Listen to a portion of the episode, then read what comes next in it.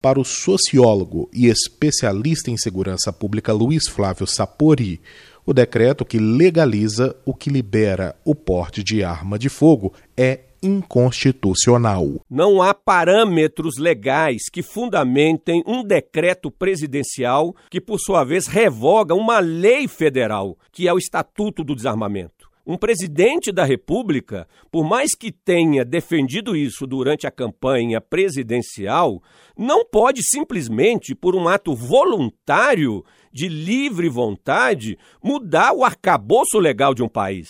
Uma mudança como ele está instituindo, volto a dizer, liberando o porte da arma de fogo, exige necessariamente mudança de leis federais.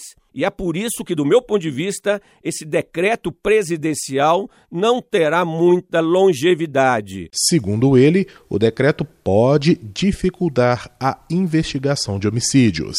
Por um lado, como é de notório conhecimento, mais armas de fogo com as pessoas tende a aumentar a probabilidade da ocorrência de homicídios, tentativas de homicídios e latrocínios. Por outro lado, há sim também um outro efeito não intencional dessa liberação do porte. À medida que mais armas de fogo estarão à disposição das pessoas, aumentará a probabilidade do roubo, do furto dessas armas. E à medida que elas forem adquiridas por essa comunidade criminosa, elas vão alimentar o mercado negro das armas de fogo. Sendo assim, essa medida certamente vai alimentar ainda mais o crime e dificultar o trabalho investigativo da Polícia Civil no Brasil.